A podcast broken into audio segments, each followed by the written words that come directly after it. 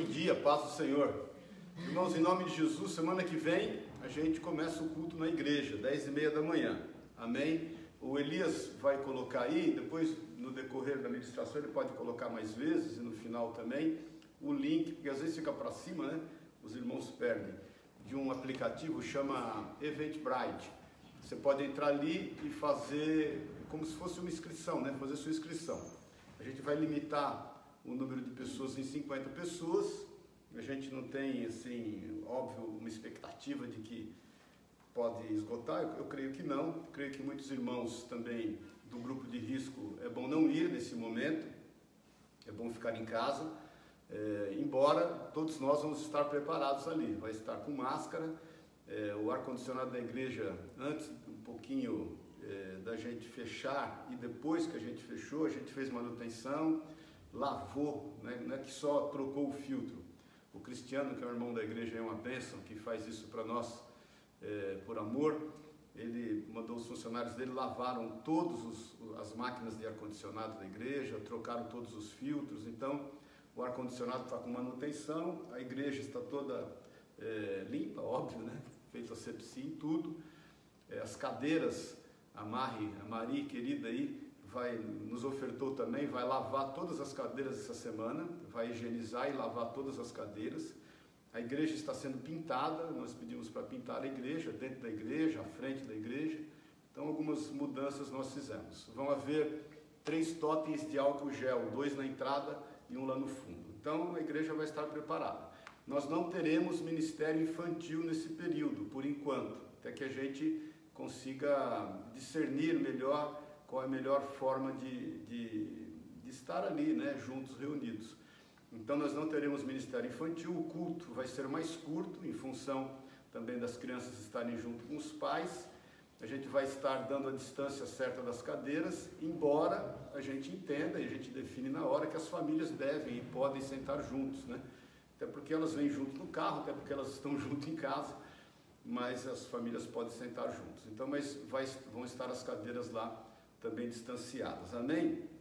Então, deve estar o link aí, deve estar aí, não, deixe de entrar e se inscrever. Se você tiver dificuldade com a, tecnologia, com, com o app aí, com, o aplicativo, vai falando com a gente por zap, eu quero estar lá, tudo, e a gente vai deixar isso já definido. Amém, queridos? Aí no domingo, a gente define como vai ser no outro domingo. Por quê? Porque o outro domingo é ceia. E eu creio que os irmãos devam tomar a ceia. E eu creio até que os irmãos devam estar juntos lá no domingo, nesse próximo. Vou ministrar sobre isso hoje. Mas é, aí possivelmente a gente faça então dois cultos. Então, aí se, se houver a necessidade, a gente vai fazer dois cultos pela manhã. Um das 10 às 11 e um das 11 e meia ao meio-dia e meio. Agora isso é para o outro domingo, irmãos. Em nome de Jesus. Desperta aí tu que dormes. É para o dia 9. Amém? Para esse domingo agora, não confunda. Para esse domingo agora, culto das 10h30 às 11h30, vai ser um culto mais curto, mais dinâmico, é, até porque não vai ter ministério infantil e a gente quer fazer de uma forma que não haja mesmo muito tempo ali na aglomeração. Amém? Todos os preparativos foram feitos. Então, vai aí o link do Eventbrite, faça a sua inscrição se você tiver dificuldade com a tecnologia, passe para a gente por WhatsApp e a gente deixa já tudo bem definido. Amém? O estacionamento lá deve estar funcionando. A última vez que eu fui estava. Aquele que a gente tem convênio e tem mais o que está na frente da igreja também. Amém? Glória a Deus, aleluia. Esqueci alguma coisa? Não? Tudo certinho. As, as, as outras atividades continuam online normal. Então hoje tem o estudo, é o terceiro estudo de Esther que eu tenho ministrado, que tem sido uma bênção tem a oração às 18 horas, amanhã oração às 18 horas, a semana inteira oração às 18, quarta-feira tem a reunião do GEL às 20 horas e eu entro com o estudo às 21. O estudo de quinta vai passar para sexta. Então, todas as quintas-feiras, o Gustavo traz uma palavra acerca do que foi ministrado no domingo. Ao invés de ser quinta-feira, agora vai passar para sexta-feira. Essa quinta agora foi uma bênção, o Daniel quem ministrou. Então, sexta-feira que vem é o estudo com o Gustavo às 20 horas. Vai mudar o horário também, ser, perdão, meia hora mais cedo. Pega uma água para mim, amor. É, ser, eu estou aqui acionando a diaconia. É, vai ser meia hora mais cedo o estudo de sexta-feira, amém? Estamos juntos em nome de Jesus. E domingão que vem, não vejo a hora de nós estarmos juntos lá e todos né, estarmos sem se abraçar. O duro vai ser isso, viu, irmãos? É o meu maior desafio, é não abraçar. Então, você seja mal educado comigo, porque eu não tenho citocol não. Você levanta as mãos, você me joga pedra, você põe os braços para frente, se deixar eu vou te abraçar. Então, não vai ter jeito não. Mas, em nome de Jesus, vamos estar de máscara, que é o outro grande desafio, a gente estar de máscara lá. É óbvio, na hora de pregar não tem como não. Amém? Glória a Deus, aleluia. A gente fez algumas reforminhas também no palco lá. A gente tirou a bateria, lembra? Do lado esquerdo, colocou para o lado direito para não incomodar mais o vizinho. Glória a Deus, aleluia.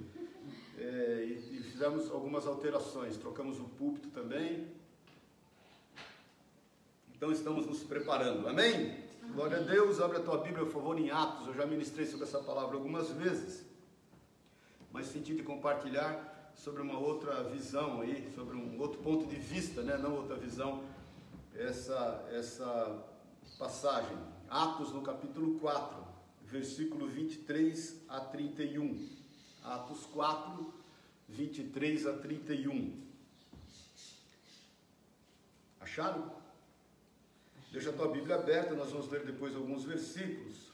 E como eu vou lendo, irmãos, alguns versículos que eu quero pontuar aqui, é, eu não vou pedir para você, é, talvez você não tenha muito tempo para abrir, depois você vai anotando também para ir revendo. Eu gostaria muito que você anotasse esses pontos para que você estudasse isso depois, e até porque o Gustavo vai trazer isso na sexta-feira mais esmiuçado, mas é importante você estar estudando, amém?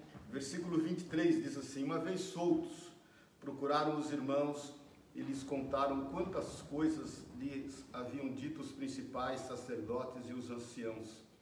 Ouvindo isto, unânimes, levantaram a voz a Deus e disseram: Tu, soberano Senhor, que fizeste o céu, a terra, o mar e tudo que neles há, que disseste por intermédio do Espírito Santo, por boca do nosso pai Davi, teu servo, por que se enfureceram os gentios e os povos imaginaram coisas vãs?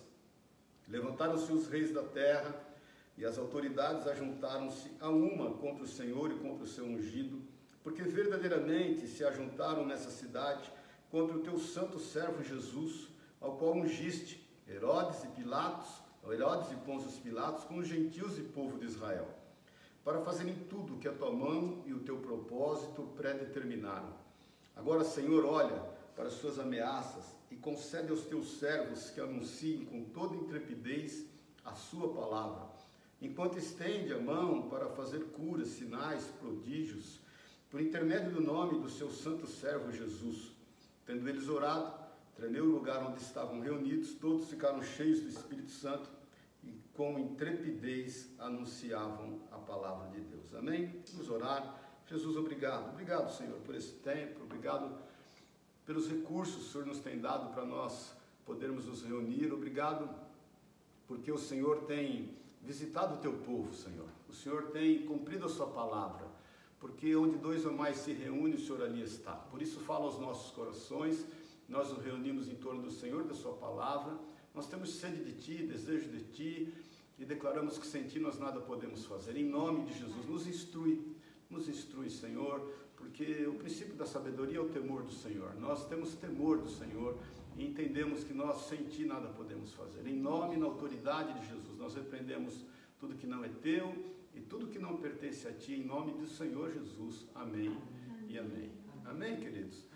Eu tenho visto e tenho compartilhado até com alguns irmãos aí, gente que a gente tem conversado, uma das preocupações que eu tenho tido em relação à igreja, não só a nossa igreja, né, mas a igreja como um todo no mundo inteiro, essa questão da comunhão. Como vai ser a comunhão? Você bem sabe, algumas igrejas têm sido abertas, alguns irmãos não têm ido, alguns não têm ido por conta mesmo de grupo de risco, por conta de precaução que deve ter, por conta de conselho médico, inclusive, e alguns irmãos não têm ido por conta mesmo da, da zona de conforto, né?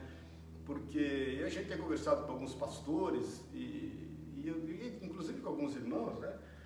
E o quão mais fácil é o poder acompanhar os cultos ou receber uma palavra no conforto da nossa casa ou né, na tranquilidade do, nosso lar, ou muitas vezes com a liberdade de, de, de estar vendo isso em qualquer ambiente, em qualquer lugar. É válido. Ouvir a palavra de Deus é sempre válido. Eu, por exemplo, fico o dia inteiro ouvindo quando eu estou no trânsito, ou mesmo no escritório, eu fico pondo louvor, mas quando eu estou no trânsito, na academia, ou vou correr, eu sempre estou ouvindo uma palavra. Põe no podcast, alguns irmãos aí que eu gosto de ouvir, e vou ouvindo aí diariamente a palavra de Deus. Mas, irmãos, se eu te falar uma coisa, nada substitui a comunhão, nada. Olha, é, no Antigo Testamento, você pode perceber que os ministérios eles se davam de forma isolada. Por exemplo, os profetas, os reis, eles andavam isoladamente, né?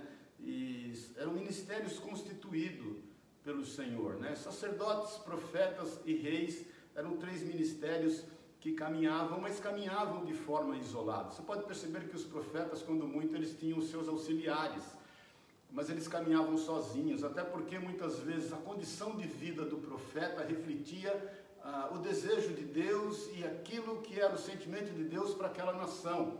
Você pode ler aí muitos profetas que passaram por situações que refletiam aquilo que Deus estava sentindo em relação à nação de Israel. Já no Novo Testamento, não. No Novo Testamento, a comunhão ela passa a ser intensa. Jesus reúne discípulos.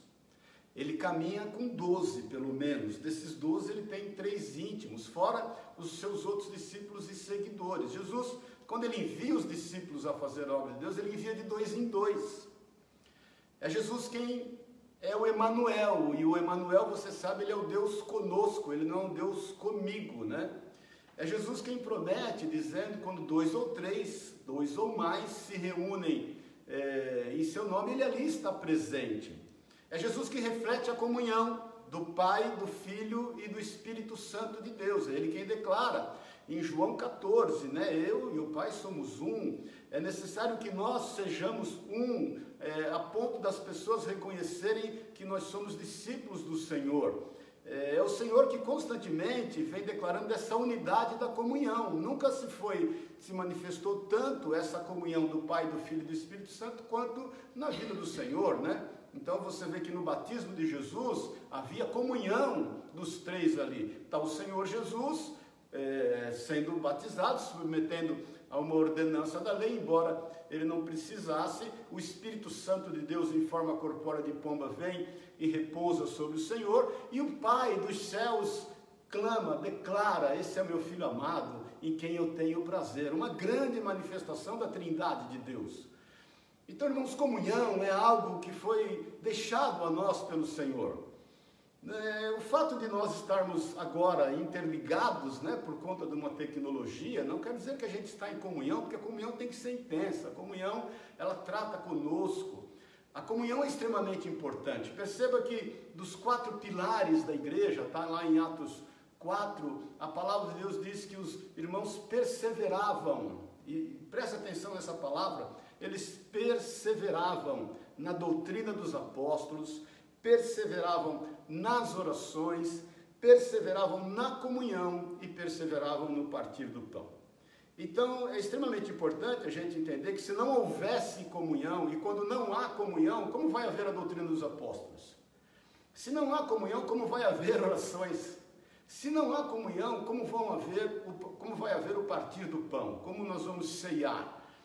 Então eu, eu, quero que você comece a entender dessa importância da comunhão, porque isso pode ser uma grande cilada para que a igreja esteja se dispersando. Veja bem, eu, eu não estou falando que nós vamos deixar de ser cristãos, eu não estou falando que nós vamos deixar de cumprir o ID do Senhor, eu só estou te falando dessa importância da comunhão para que a gente faça isso com excelência para que a gente seja tratado, inclusive na nossa alma, para que a gente seja tratado no, no nosso espírito, na comunhão para com os irmãos. Então, é, é muito importante nós termos comunhão, é muito importante nós estarmos juntos, é muito importante nós é, sabermos abrir mão daquilo que o Senhor nos deu como saída, para que isso não vire um protocolo. Amém? Vou, vou, vou esclarecer mais. Muitas vezes nós nos acostumamos com o remédio e não tratamos da doença. Porque o remédio resolve o nosso problema, ele é paliativo. Isso não pode ser um protocolo. A igreja, não, isso, isso que nós temos agora, essa disponibilidade, glória a Deus por isso, e desde o primeiro momento eu glorifico a Deus, né, por conta daquilo que Ele, ele, ele permitiu nesse momento que a gente vive, né, nesse contexto que a gente vive, que seria da nossa reunião se nem isso nós tivéssemos, mas isso, essa reunião online não pode virar protocolo, querido. Isso não pode ser protocolo. Isso foi uma saída que o Senhor nos deu. Isso foi algo que o Senhor preparou para que nós estivéssemos mantendo os nossos vínculos. Mas o vínculo genuíno, verdadeiro, se dá no abraço, se dá no calor humano. Existem algumas vantagens em relação à comunhão. É, no, em Hebreus capítulo 10, versículo 25, você pode perceber que a comunhão ela traz encorajamento. Diz aqui: não deixemos de congregar-nos como é de costume de alguns. Antes façamos admoestações, e tanto mais quanto vedes que o dia se aproxima. Quando nós nos reunimos, nós nos encorajamos.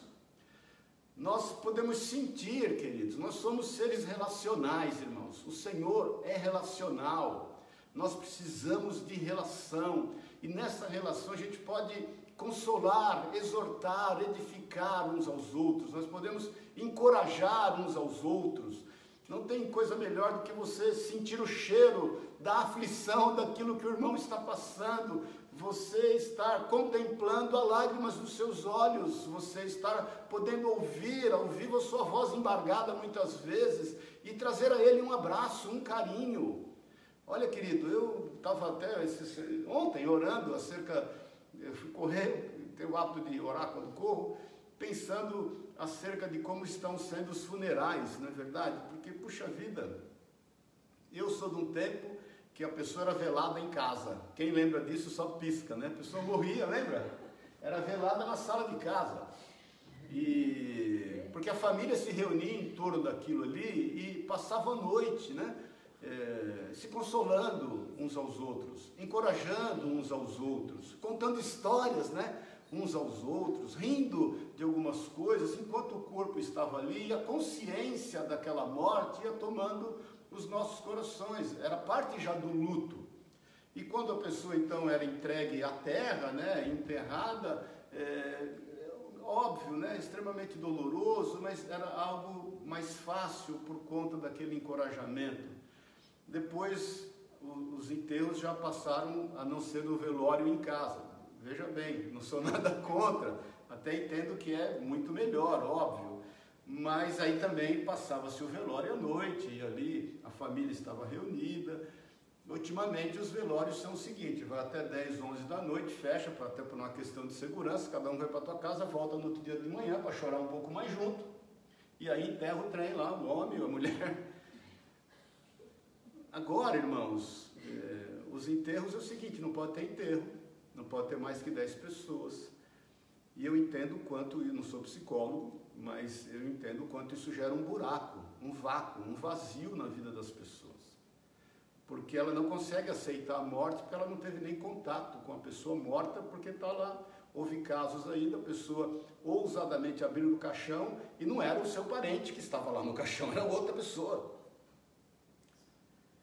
Então, irmãos, a nossa comunhão, ela, além de ser um, um, um pilar extremamente importante da igreja, ela traz encorajamento, ela, ela pode fazer com que a gente esteja consolando, encorajando, ministrando e até exortando uns aos outros. Pense nisso, querido. Pense nisso. Nós temos que é, se esforçar para isso. Nós temos que perseverar. Outra característica em 2 Tessalonicenses 5,11, você vai perceber que a nossa comunhão traz crescimento.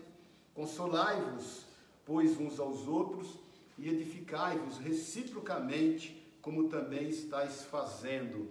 A nossa comunhão nos faz crescer, ela trabalha a nossa vida, ela, ela nos traz sempre uma palavra, ela, ela nos põe no prumo muitas vezes. Eu sempre falo que uma presa isolada é uma presa fácil de ser atacada. Nós temos que andar em bando, irmãos. Porque quando nós andamos em bando, um cobre o outro, um dá cobertura para o outro. E nós crescemos, nós amadurecemos. Comunhão trata com a gente. É quando o irmão vem e te traz uma palavra que vem de Deus, pelo momento que você está passando e que o Espírito Santo falou ao coração dele naquele momento. Eu tenho visto às vezes aí no Facebook alguns links patrocinados de irmãos orando e dando profecia. Eu falo, meu Deus, como é que funciona esse trem? Eu nunca parei para ver. Mas assim, aí entra, os irmãos entram, aí o irmão vai lá e dá uma profecia. Cara, assim, eu não quero nem entrar no mérito, mas tem nada melhor do que nós estarmos juntos, olhando uns dos olhos dos outros e entregando realmente uma palavra que vem de Deus por conta daquilo que a gente tem vivido. Depois você pode ler em Gálatas 6, no versículo 2, diz assim: Levai as cargas uns dos outros, e assim cumprireis a lei de Cristo. A comunhão traz ajuda, nós podemos nos ajudar, e um ao outro consolou, exortou e disse: esforça-te, ajudou, né? E um ao outro ajudou, disse: esforça-te. A Bíblia diz: quando um cai, é bom serem dois, porque quando um cai, o outro levanta.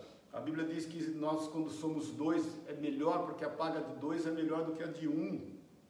A Bíblia diz que quando nós somos dois, a, a, a, a, corda de três não se arrebenta com facilidade. Ela corre o risco de se arrebentar, mas não é com facilidade, ela tem mais resistência. Então, nossa comunhão traz ajuda mútua, nós podemos nos ajudar. E, e, quando você ajuda, não é só o benefício de você receber ajuda, é o benefício de você se sentir útil na vida do irmão. Porque, irmãos, a comunhão, ela acontece quando você percebe a vontade de Deus cumprindo na vida do teu irmão através da tua vida. Isso é comunhão. É quando você vê o agir de Deus na vida do teu irmão. Isso é comunhão. É extremamente importante nós nos sentirmos úteis, usados pelo Senhor na vida das pessoas. E para finalizar essa etapa aqui, em Provérbios 27, 17, diz assim: Como ferro com ferro se afia, assim o homem ao seu amigo. A comunhão traz força, querido. A comunhão traz força, ela, ela, ela faz com que a gente seja fortalecido. Você se lembra quando pequeno, quando arrumava uma briga, você ia chamar seu irmão mais velho, não é verdade?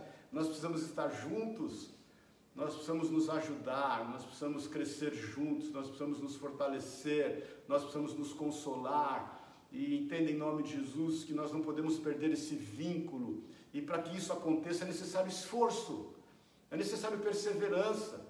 Porque às vezes nós queremos é sair correndo para um canto, ficar olhando para algum lugar, se esquecendo do mundo que está ao nosso redor, aí você perde o sentido da vida, você perde é, o motivo daquilo que o Senhor te chamou a fazer no meio onde você está inserido. Então entenda isso em nome de Jesus, querido. Eu creio que sempre foi e é muito bom os recursos que Deus nos deu, mas são recursos para esse momento. É uma nova etapa da nossa vida. Nós não podemos deixar de nos reunir, nós não podemos deixar de nos enfrentar, porque a comunhão traz enfrentamento conosco mesmo. Nós não podemos estar na zona de conforto. Eu te falo isso como homem, eu não estou te falando como pastor. E eu estou te falando como pai de família, como homem, porque, óbvio, é muito mais confortável, é muito menos desgastante, é muito menos frustrante, é muito menos decepcionante você simplesmente acompanhar os cultos e aí deixa as coisas acontecerem. Irmãos, é, é, é muito menos tudo, mas na realidade não é o que o Senhor nos ordena e nem é o que o Senhor nos recomenda. Em nome de Jesus, olha, eu convivo com o contexto de igreja há 42 anos. E, e te confesso, cresci muito dentro da igreja e fui muito enfrentado e confrontado dentro da igreja, a fim de me conhecer melhor, para poder nos, me relacionar com as pessoas que estão ao meu redor. Ainda estou trabalhando isso na minha vida. Então, como homem, eu poderia me isolar, seria a melhor forma, na verdade, é muito confortável, querido. Eu aqui, eu acordo em casa, tomo banho, tomo café, me arrumo para 10 e meia, óbvio, a gente ora antes, eu estou preparando a palavra, a Sueli, ponto, aí acabou o culto, glória a Deus. Imagina, irmãos. Não é a vontade do Senhor, a vontade do Senhor é que a gente se abrace, que a gente esteja junto, que a gente tenha comunhão. Então, voltando para o texto aqui que nós lemos, lá de Atos 4, os irmãos haviam sido soltos, você sabe disso, Pedro e João, sob muita pressão, eles é, haviam sido usados por Deus para curar aquele coxo na porta formosa do templo, muitas pessoas se converteram, as pessoas estavam glorificando a Deus por aquele feito, e os principais sacerdotes, os escribas e os fariseus estavam é, com inveja deles, literalmente, estavam perseguindo eles, eles não queriam que falasse o nome de Jesus, eles estavam com medo de perder a sua posição religiosa e os benefícios que, que essa posição religiosa trazia a eles, e eles pressionam, eles prendem, eles oprimem, eles humilham a Pedro e João, eles, eles fazem com que eles estejam desistindo daquilo e, e num momento eles o libertam, porque eles tinham um povo lá fora dando glória a Deus, eles tinham medo disso, e eles declaram: olha, vocês não vão eh, falar mais disso, vocês vão deixar de falar. Pedro fala: você acha mesmo que nós vamos deixar de obedecer a Deus para obedecer vocês? Nós vamos deixar de falar daquilo que temos visto e ouvido, e eles, quando saem dali, irmãos, eles poderiam sair meio que olhando um para o outro, falar o seguinte: vamos cada um para a nossa casa, vamos refletir o nosso, se isso é um chamado mesmo, vamos cuidar daquilo que nos é importante, eu creio que isso pode reverberar na vida de quem nós amamos, vamos refletir, vamos pescar uns peixes aí, para quem sabe a gente espairece um pouco, e depois a gente vê o que vai fazer da vida. A palavra de Deus diz que eles saíram, e do jeito que eles saíram, eles foram direto aonde os irmãos se reuniam. E eles encontraram a igreja em comunhão, reunida, unida, orando, buscando o favor de Deus. E eles não buscavam o favor de Deus a, a, fim de se darem melhor na vida, eles buscavam o favor de Deus a fim de fazerem aquilo que o Senhor ordenou a eles fazerem, cumprirem o ide do Senhor. Irmãos, é extremamente importante nós entendermos isso. É extremamente importante nós sabermos que há um lugar de refúgio. Esse lugar de refúgio é onde nós nos reunimos. Esse lugar de refúgio é onde nós estamos. É ali onde Deus ordena a sua bênção para sempre. Esse lugar de refúgio é o lugar onde o Espírito Santo está agindo na nossa vida no nosso meio. E nós não podemos abrir mão disso. Então eu te aconselho em nome de Jesus, em todas as aflições que eventualmente você possa passar, faça como esses irmãos fizeram. E eles fizeram isso com muita sabedoria, e eu te aconselho, fale tudo, querido. Fale tudo quando nós nos reunirmos.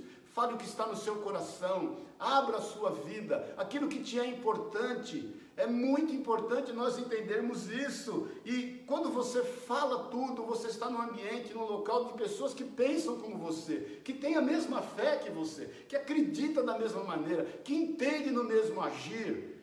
Então fale. Entenda que quando você fala no meio de uma reunião daqueles que buscam o Senhor, as pessoas elas sabem te ouvir elas conseguem te ouvir, elas têm atenção à sua necessidade. Você não vai encontrar isso em outro lugar, meu irmão, minha irmã. Não vai, você pode ter certeza. É muito bom você buscar os recursos que a medicina tem, quanto a terapias, a, a, a atendimentos psicológicos, a atendimentos psiquiátricos. É muito bom algumas, algumas coisas que o Senhor, pela misericórdia de Deus, proporcionou a nós, mas nada substitui quando você busca aqueles que pensam e falam e creem como você e você possa falar tudo, mas fala tudo sem reservas.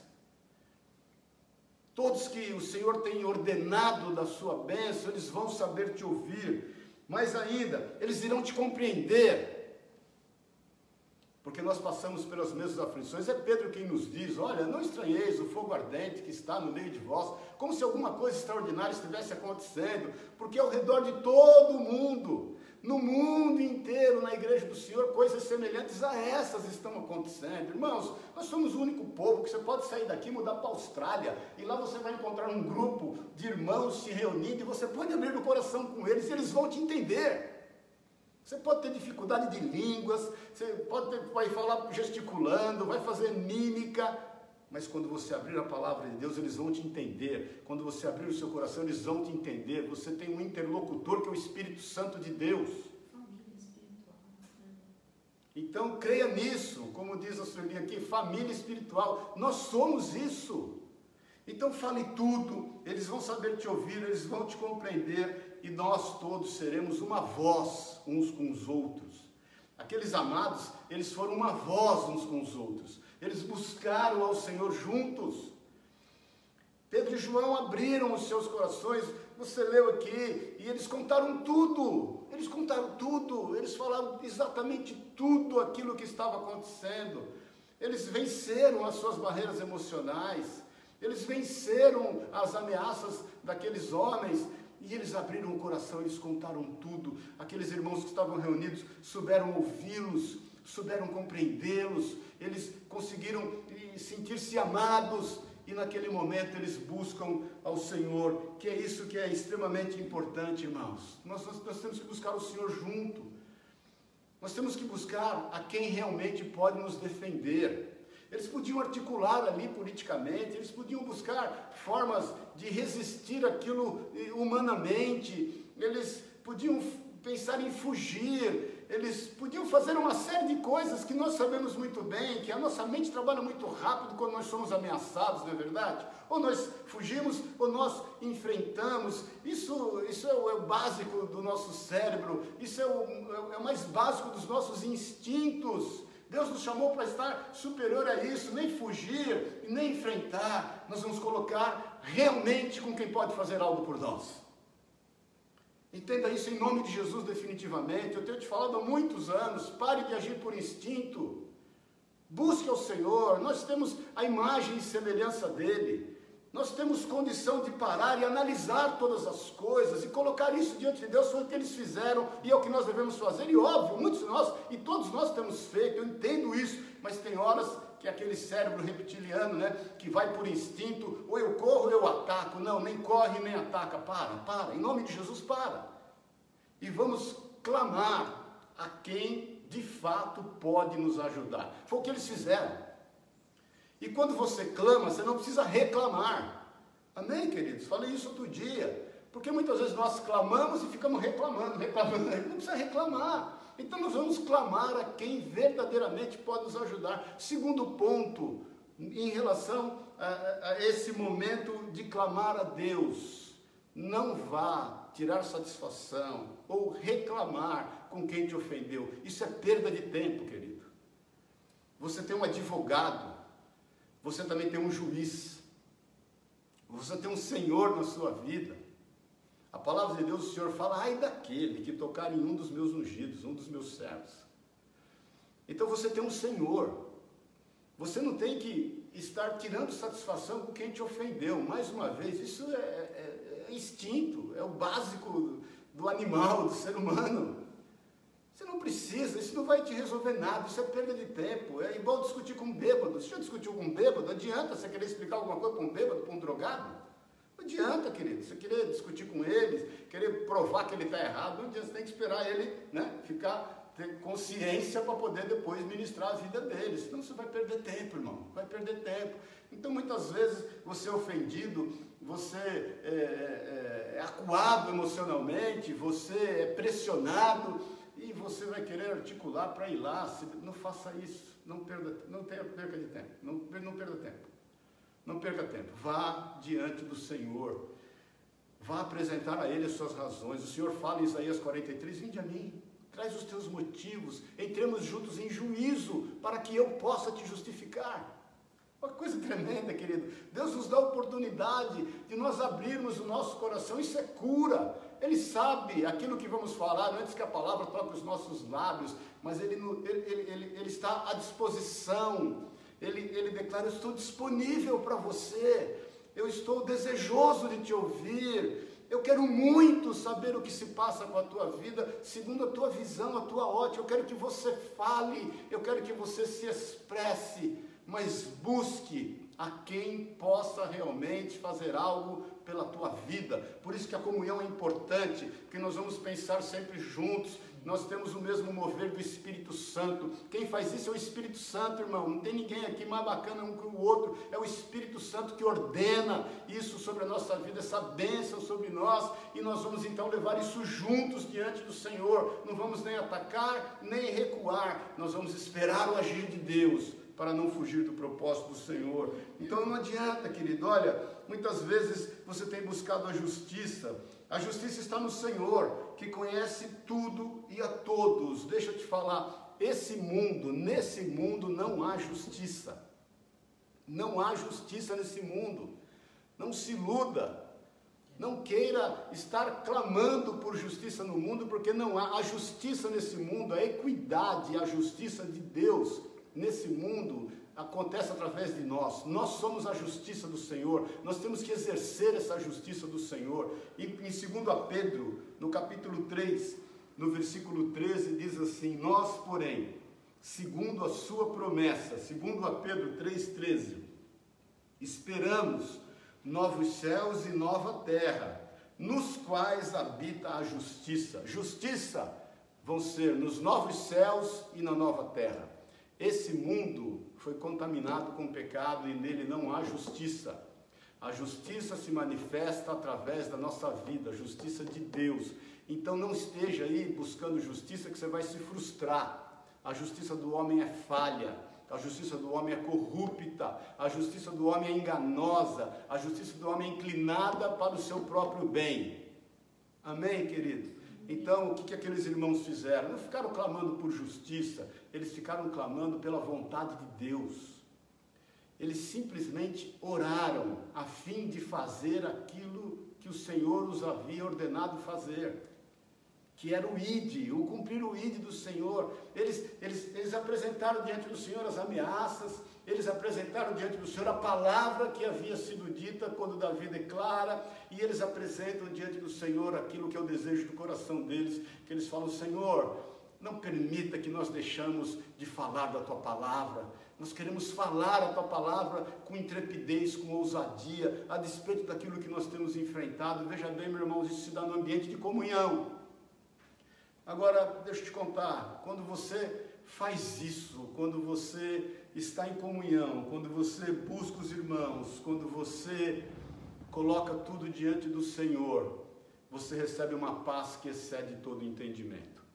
Agora é importante você entender o seguinte: para você receber a paz que excede todo entendimento, você tem que abrir mão do direito de entender as coisas. Vou repetir.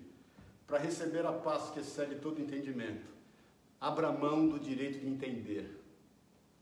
Porque muitas vezes nós estamos focados no porquê, no porquê e no porquê. Quando nós abrimos mão do direito de entender, nós estamos agindo como crianças, que estamos à disposição daqueles que a gente confia. Quando nós, nós abrimos mão do direito de entender, nós não somos tomados pelas circunstâncias. Nós não queremos entender as circunstâncias, nós queremos confiar naquele que pode nos ajudar.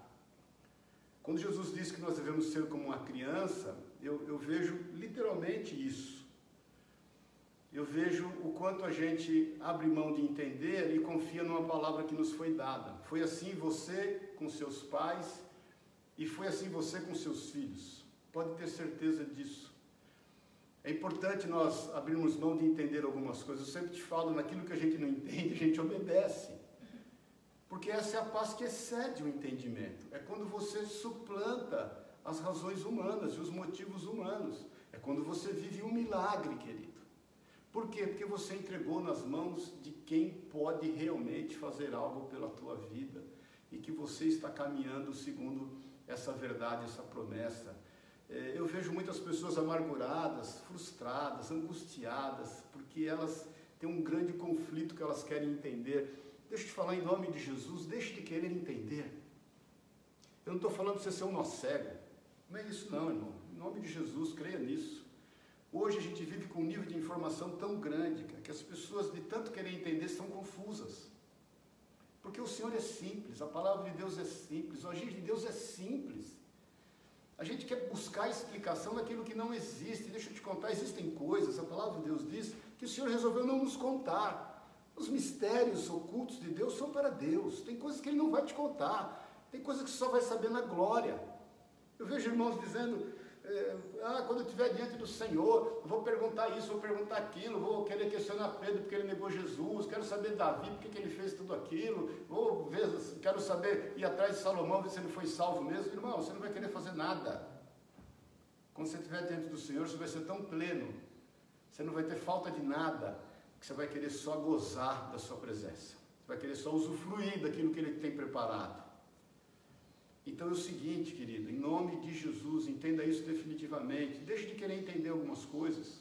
Pare de querer esmiuçar. Tem gente que é chata, né? Quer entender os detalhes, quer não sei o quê, quer conversar, quer discutir. Tem hora que não para de fazer DR, irmão. Em nome de Jesus, chega. Aqueles irmãos fizeram isso. Eles colocaram diante do Senhor. Eles receberam a paz que excede todo entendimento sobre as suas vidas. Eles não queriam entender o que estava acontecendo, o que eles iam fazer, quais seriam os próximos passos do inimigo, quanto eles seriam aflitos. Irmãos, deixa de querer entender definitivamente em nome de Jesus. Abra mão do direito, seja como uma criança. Eu sempre te cito um exemplo, e para mim ele é muito marcante, de uma criança que está num voo sozinha, e aí o voo começa a passar por grande turbulência, as pessoas começam a ficar apavoradas, cai a máscara de oxigênio, e todo mundo apavorado, aquela criança tranquila no seu videogame lá jogando, no seu celular brincando, põe a máscara tranquila e alguém do lado fala, poxa, está todo mundo aqui morrendo, gente vomitando, morrendo, querendo se jogar do avião, e você está tão tranquilo, você não está vendo tudo o que está acontecendo? Ele fala, não, porque é o meu pai que é o piloto. Pronto, ele está tranquilo, porque ele não quer entender o que está se passando. Ele confia em quem está dirigindo a vida dele, quem está pilotando aquele avião. Então confie, entenda, querido, que o Senhor é Deus, é isso que você precisa entender. E olha, deixa eu te falar, a paz que excede todo entendimento, deixa eu ver para você entender isso bem claro, ela não, não está em circunstâncias, viu, favoráveis. Eu tenho te falado que nós muitas vezes estamos idealizando um mundo sem estresse, sem problemas, sem dificuldade, como se isso fosse bom. E não é. A paz que excede todo entendimento não está não tá em coisas. A paz que excede todo entendimento, ela está em alguém. Amém, querido? Ela está em alguém. Esse alguém é Jesus. Mas esse alguém também pode ser pessoas que são do Senhor. Outro dia o Elias veio jantar aqui em casa com os meninos, a Jéssica e o, e o Gustavo, queria que eles, eles viessem, os meninos também estivessem junto aqui.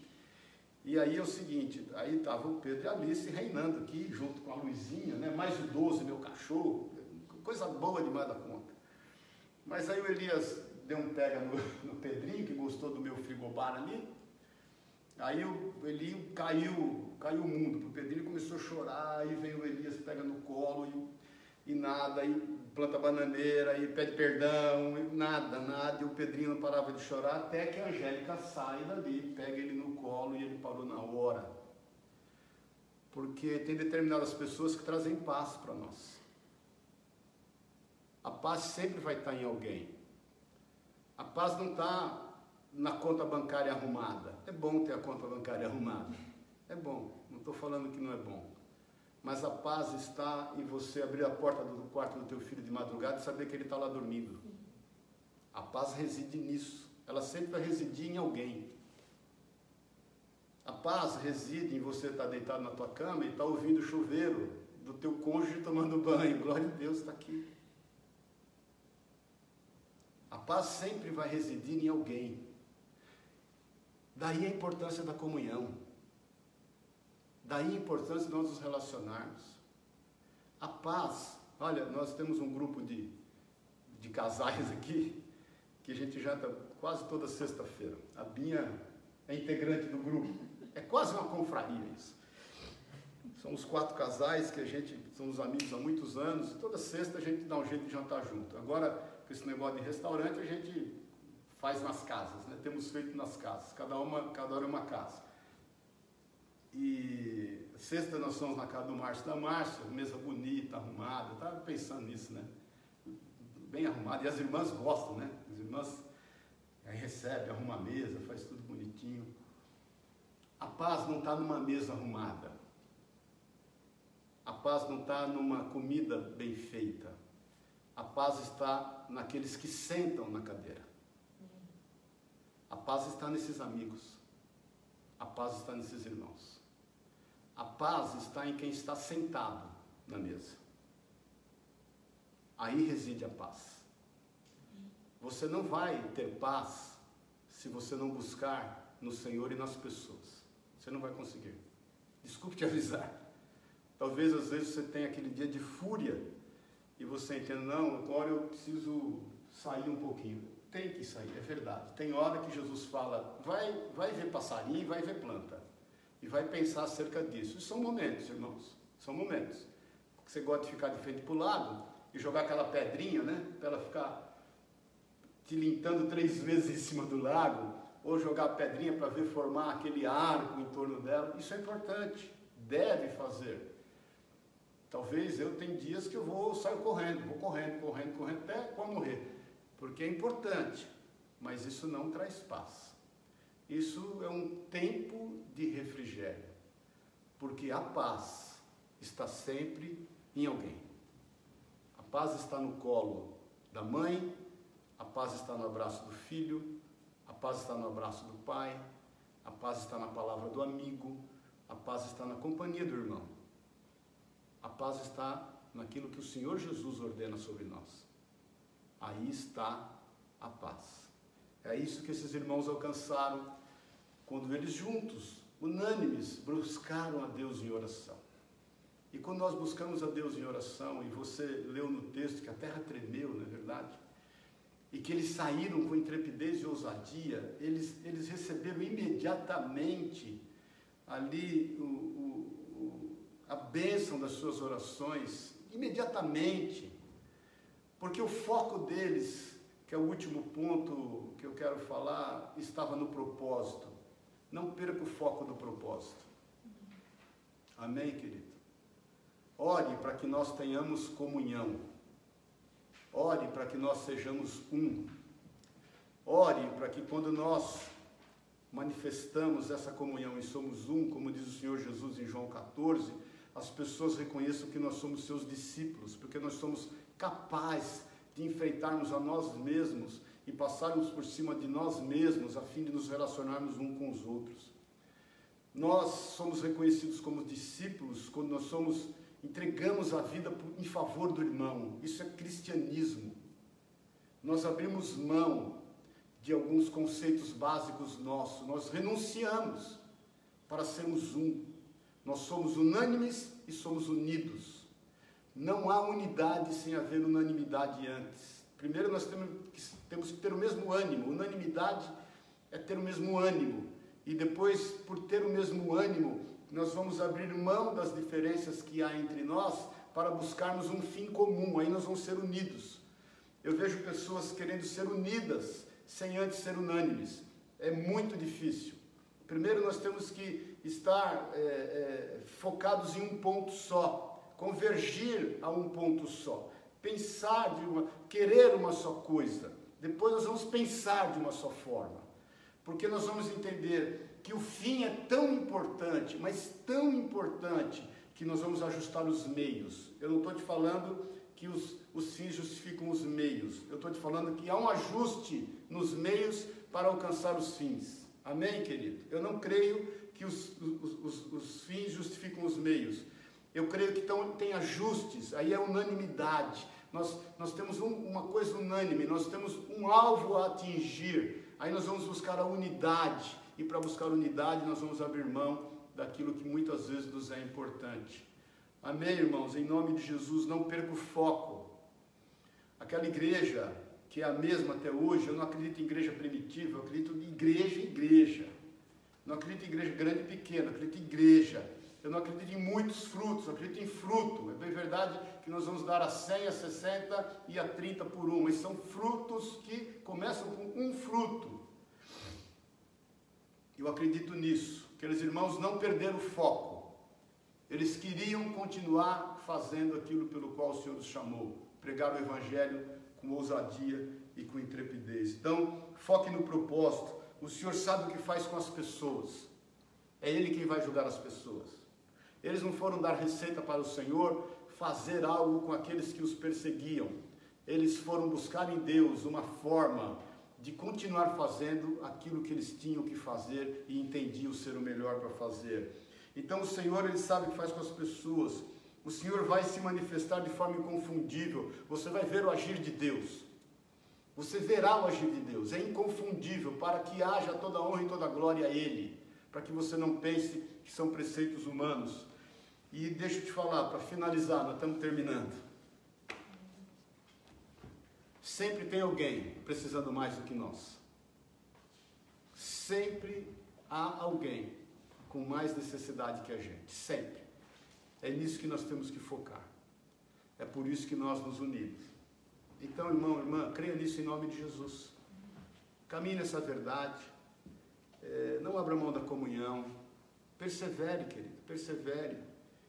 Eu não estou te falando isso porque eu estou preocupado em encher a igreja, ou estou preocupado é, como pastor. Não é isso. Não, creia nisso em nome de Jesus. Não, realmente não é, não tenho o menor problema quanto a isso. E nem uh, o menor desejo, não é isso. Eu, eu te falo, creia nisso, porque essa é a vontade de Deus para nós. Nós somos igreja. Ministrei outro dia na parábola do tesouro escondido. Nós somos esse tesouro. E um tesouro é composto de muitas joias.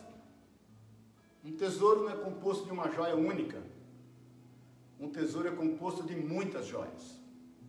E para que nós tenhamos o devido valor, essas muitas joias têm que estar juntas, têm que estar unidas. Não abra mão da comunhão. Não abra mão, querido, buscarmos ao Senhor juntos. Tome cuidado com a zona de conforto. Tome cuidado com os apelos emocionais se enfrente, vamos à luta, vamos buscar a vontade de Deus. Sempre tem pessoas mais necessitadas do que nós. E que você, nessa manhã, receba e tenha a paz que excede todo entendimento sobre a tua vida. Reconheça aqueles que estão ao teu redor. Eles tipificam a paz do Senhor na tua vida. A paz, tenha certeza, ela nunca vai estar em coisas, ela nunca vai estar em coisas palpáveis, ela vai estar em pessoas, que óbvio são palpáveis também, mas sempre vai estar em pessoas. A paz sempre vai estar em alguém, vai estar em alguém. Então louve a Deus. Quando você, uma coisa que eu faço já há muito tempo, quando você agradecer pelo alimento na hora das refeições, agradeça antes pela comunhão e o amor que o Senhor tem dado naquela mesa. Agradeça. Porque a comunhão e o amor que o Senhor tem dado é tão ou mais importante do que o alimento. Aí depois você agradece pelo alimento. Amém, querido? Agradeça, porque o alimento é resultado de um conjunto de esforços. Amém? Vou repetir. O alimento é resultado de um conjunto de esforços. Se não houver um conjunto de esforços, não vai ter o alimento. Então agradeça a Deus pela comunhão e o amor que Ele tem dado na sua casa, na sua família, ao redor da mesa, daqueles que estão com você. E óbvio, agradeça a Deus pelo alimento, mas entenda que ele é resultado de um conjunto de esforços. E aí você vai ver a Deus, a bênção de Deus. Amém? Estamos juntos em nome de Jesus. Eu estou animado para o domingo que vem. Vamos estar juntos, vai ser bênção. Tem aí, o Elias tem colocado aí o link é, deve colocar de novo, ou ele ou a Angélica, um dos dois aí estão colocando, e, e faça aí sua inscrição. Se você tiver dificuldade com a tecnologia, não tem problema, faça aí por zap para a gente. Ó, não consegui entrar nesse trem aqui, mas eu quero ir. Aí nós vamos estar lá. E aí nós vamos avaliar no domingo que vem, que é dia 2, como será a ceia. Eu, assim, gostaria muito, imensamente, imensamente, que nós tomássemos a ceia juntos. Por isso que eu, de repente, estou disposto a fazer dois cultos lá, junto com, com todos, né? Para que todos tomem a ceia e não haja aglomeração, porque é muito importante. Porque é o que eu te falo, a comunhão, quando há comunhão, ela tem é, a doutrina dos apóstolos, ela tem o partir do pão e ela tem as orações. Então, vamos, vamos fazer com que o pacote seja completo, em nome de Jesus. Amém, queridos? Descanse nisso. Vamos entender que o Senhor é conosco. Quanto aos cuidados, todos temos tomado todos os cuidados. Então, todos estamos alertas a isso. Antes de encerrar, eu quero te fazer dois apelos. Sempre eu gosto de dois apelos. O primeiro, entrega a tua vida para Jesus. Talvez você esteja me vendo aí, me ouvindo, talvez não seja nem nesse dia, 26 de julho de 2020. Sabe-se lá quando você vai ouvir isso. Mas eu sei que se você estiver ouvindo nesse momento, é porque é importante para a tua vida. Entrega a tua vida para Jesus. Isso não é religião, não é placa de igreja.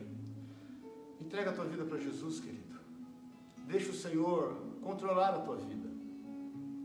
Deixa o Senhor te fazer enxergar a criação de outra forma. E quando você enxergar a criação, que você possa se deparar com a coroa da criação. Existe uma coroa da criação. Sabe quem é a coroa da criação? Somos nós. Nós somos a coroa da criação. Então você vai se deparar com toda a criação e aí você vai atentar a coroa da criação. E você vai perceber que você não está só. Talvez você tenha sido perseguido, talvez você tenha passado por situações de humilhação, talvez a ansiedade, o medo, a dor esteja tomando conta da tua vida. Entrega a tua vida para Jesus. E declara, Senhor Jesus, eu quero me entregar a Ti sem reservas. Eu quero me entregar a Ti não de forma religiosa. Eu quero confessar com a minha boca e crer com o meu coração que só o Senhor é Deus. E que só o Senhor pode fazer algo por mim e faz também através de mim. Então eu quero te fazer esse apelo, eu quero orar com você, eu quero que você seja cheio de paz, querido, e que você saiba entender as coisas que o Senhor tem dado a você sem, sem querer compreender as circunstâncias, mas buscar isso diante do Senhor. E eu quero fazer um apelo a você, irmão, que já é irmão. Não deixe de congregar. Não se acostume com o remédio. Tomar o remédio é fácil, ele vai aliviar a tua dor por alguns dias, horas, alguns momentos, mas você tem que buscar o que realmente é importante, é a cura. A cura só se dá no corpo. Eu sou do tempo que quando a pessoa quebrava o braço, lembra disso? Ela enfaixava ou engessava o braço junto ao peito. Lembra disso? Quem é dessa época aí? Não sei se é feito isso ainda hoje. E por que isso? Porque é o corpo curando o corpo. É quando você traz para junto do corpo uma parte enferma do corpo, que ele traz cura. Então, meu irmão, minha irmã, não deixe de entender isso. Não deixe de congregar. Passe por cima de você mesmo. Abra mão abra mão definitivamente do teu conforto. E vamos estar juntos em nome de Jesus, porque vai ser bênção na nossa vida, não é na minha, nem só na sua, é na nossa vida, em nome de Jesus. Pare de querer entender, abra mão do teu direito de entender, confie, simplesmente confie, e saiba que a paz, ela sempre vai estar em alguém, e Deus vai manifestar-se através desse alguém. Amém? Vamos orar em nome de Jesus. Quero agradecer a Binha aqui, serva de Deus. Eu que. Bênção do Senhor. Que está aí conosco. A Pri e o Tico estão viajando. Demos uma folga para eles, né? E, e, aí não quis fazer pelo link, tudo, porque eles têm pago o preço de estar sempre aí também. Então deixei eles descansarem. Um casalzinho novo tem que descansar, né, irmãos? Mas. É Quero louvar a Deus pela Binha, pelo Cláudio, pelo Felipe, pela Carol. Amém. E toda a prole que virá em nome de Jesus. pela fé, filho da fé. Amém. Quero agradecer a Deus pela tua vida, querido. Quero agradecer pela tua vida. Você nos faz sair da cama. Amém? Você nos faz sair da cama. E eu louvo a Deus por isso. Porque esse é o sentido que Deus deu para a nossa vida te recomendo estarmos cada vez mais juntos em amor para alcançar aqueles que precisam em nome de Jesus. Amém? Deus querido, em nome de Jesus, eu quero orar por aqueles que decidem agora entregar-se a Ti, que decidem agora caminhar segundo a Sua direção, Espírito Santo de Deus. Pai, que eles confessem, que eles possam dizer agora, Senhor Jesus, com os meus lábios, eu confesso, Senhor, e com o meu coração eu creio que só o Senhor é Deus, e eu entrego a minha vida a Ti. Espírito Santo de Deus, toma a minha vida, vem morar em mim, e me mostra o caminho que eu devo andar. É o que eu te peço em nome de Jesus. Pai, eu quero abençoar essas vidas. Quero declarar do teu grande mover, do teu agir sobre elas, para a honra e para a glória do teu nome. Também, Deus, eu quero orar por todos os nossos irmãos, por aqueles, Deus, que se sentem ameaçados, angustiados, pela série de tribulações que eles têm passado, que nós possamos estar juntos reunidos, que nós não estejamos buscando, Deus, um refúgio naquilo que não vem de ti, que nós não possamos, Deus, que nós não estejamos buscando refúgio, Senhor, naquilo que nós humanamente entendemos que era bom, que é bom para nós, mas que nós possamos nos ajuntar que nós, Pai, no nosso ajuntamento vejamos o Teu manifestar, o Teu milagre, a Tua cura, os Teus sinais, prodígios, maravilhas, a Tua intervenção, Senhor. Que nós possamos, Pai, nos ajudar uns aos outros, que nós possamos nos fortalecer, nos encorajar, sermos curados, que nós possamos cumprir o ID através desta nossa comunhão, que nós possamos ver o Teu agir, o Teu manifestar e que a Tua paz que excede todo entendimento esteja sobre nós, Pai, porque nós sabemos o quão é importante uns aos outros para que essa paz seja completa na nossa vida. É o que eu te peço em nome de Jesus. Eu quero abençoar, Senhor, essas vidas. Quero declarar, Deus, um mês de agosto excelente. Senhor, eu quero declarar que esses quatro meses que restam para o término desse ano serão meses de milagres. Serão meses, Deus, onde nós veremos o teu milagre, nós veremos a porção dobrada, Senhor. Nós veremos, Deus, que aquilo que não foi possível ser feito no mês de março, abril, maio, junho e julho, nós faremos em agosto, setembro, outubro, novembro e dezembro. Em nome de Jesus, nós veremos o teu milagre, nós veremos o teu agir, nós veremos, Deus, que nesses meses que restam para terminar o ano, nós cumpriremos o propósito que o Senhor tem para nós em todas as áreas, Pai. A tua igreja vai se mover, a tua igreja vai alcançar mais e mais pessoas, milhares delas, Deus. A tua igreja vai sair das cavernas, vai sair dos esconderijos e irá cumprir o ide do Senhor. A tua igreja, Senhor, vai buscar esse tempo perdido e vai trazer, Deus, o cumprimento daquilo que o Senhor nos ordenou. Também eu declaro isso sobre os, os negócios, sobre as empresas, aquilo que não foi possível fazer nesses meses, eu profetizo que nós vamos terminar o ano com as metas cumpridas, as metas anuais cumpridas, em nome de Jesus, nós não aceitamos nada diferente disso. Eu não aceito nada diferente disso. Nós vamos buscar e nós vamos contar com o seu milagre. As coisas vão acontecer e nós vamos glorificar o teu santo e poderoso nome.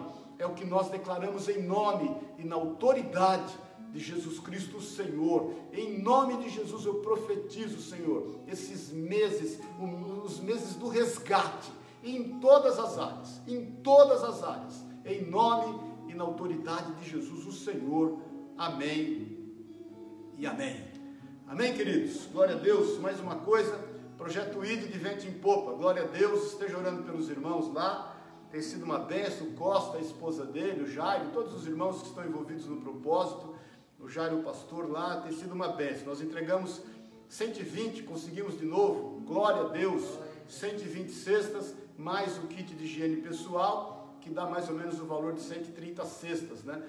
E já estamos ajuntando para o próximo mês. Se você não depositou referente ao mês passado, deposite aí, a gente está ajuntando para o próximo mês e vamos cumprir de novo os 120, os 120, as 120 cestas.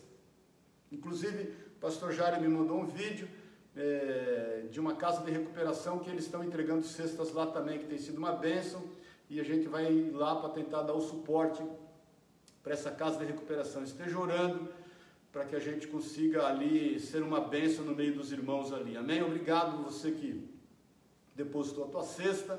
Glória a Deus, que o Senhor te abençoe e te honre. Também obrigado pelas roupas. É, eles ficaram assim maravilhados com tanto de roupa que foi entregue. É, parte dessas roupas eles vão fazer um bazar que inclusive eu aconselhei para eles terem recursos ali para poder o dia a dia ser suprido na necessidade deles. E em nome de Jesus, traga mais roupas, nós vamos precisar. E arrumadinha, né? Passadinha. Obrigado, porque a Gina falou e a Sueli, muitos irmãos trouxeram a roupa arrumada, passada, limpa. Glória a Deus, querido. Isso é bênção de Deus. Faça isso mesmo, como que você fosse vestir a roupa. Então, dá mais uma limpa aí no seu guarda-roupa. Se você achar que não tem, compra nova e traz em nome de Jesus. Teve gente que comprou. É, teve gente que comprou, né? Teve. É, teve irmãos e irmãs que compraram roupa nova, cobertor novo, novinho, zero bala. Imagina, irmãos, imagina o como esses irmãos se sentem abençoados e amados por Deus. Quando ele recebe uma roupa nova, quando ele recebe uma roupa limpa, seada, eh, quando ele recebe uma cesta básica, isso é tremendo, querido, isso é tremendo. Isso é o nome do Senhor que é glorificado e o nome do Senhor que é exaltado. Então, em nome de Jesus, continue aí depositando as cestas, nós já estamos juntando para o mês que vem e vamos ver essa casa de recuperação, o desafio pode aumentar e nós vamos, enquanto o Senhor nos põe o desafio, nós vamos buscar em nome de Jesus. Amém, queridos? Nós já entregamos, olha, nós entregamos 240, 340, 420 cestas básicas. Isso dá aproximadamente 9 toneladas de alimento. Olha que bênção. Já entregamos 9 toneladas de alimento nesse período. Então vamos continuar entregando em nome de Jesus, porque essa é a nossa parte. E aí pega a sua roupa aí e põe, o- põe o velho para casa, não o marido, amém, irmãos? Pega o que é velho. Ô Márcia, deixa o Márcio aí. Então, O meu tá garantido. é, o velho da Sueli está garantido aqui. Põe o que é velho para casa, para Deus te dar o novo, amém? Tira o que é velho e Deus vai te dar o novo, com exceção da bênção do teu marido, da tua esposa, deixa o velho a velha aí, só põe no sol e tira do sol para não mofar. Mas tira o velho que Deus vai te dar o novo em nome de Jesus, amém? Amém. Glória a Deus, que o amor de Deus o Pai, a graça eterna de Jesus Cristo, nosso Senhor e Salvador, e que a unção, o poder, o consolo do Espírito de Deus seja sobre a tua vida, em nome de Jesus. Amém. Eu queria terminar com um cântico, pode ser, Linha? Vamos louvar a Deus aí com um cântico? Somos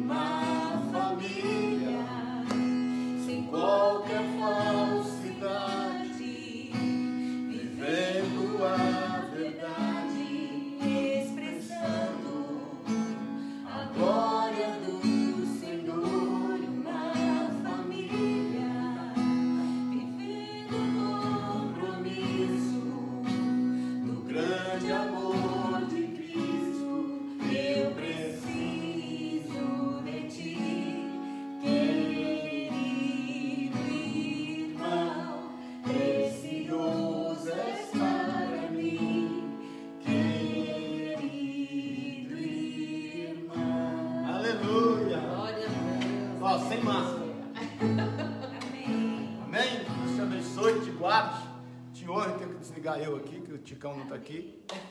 Beijinho, beijinho, paz do Senhor.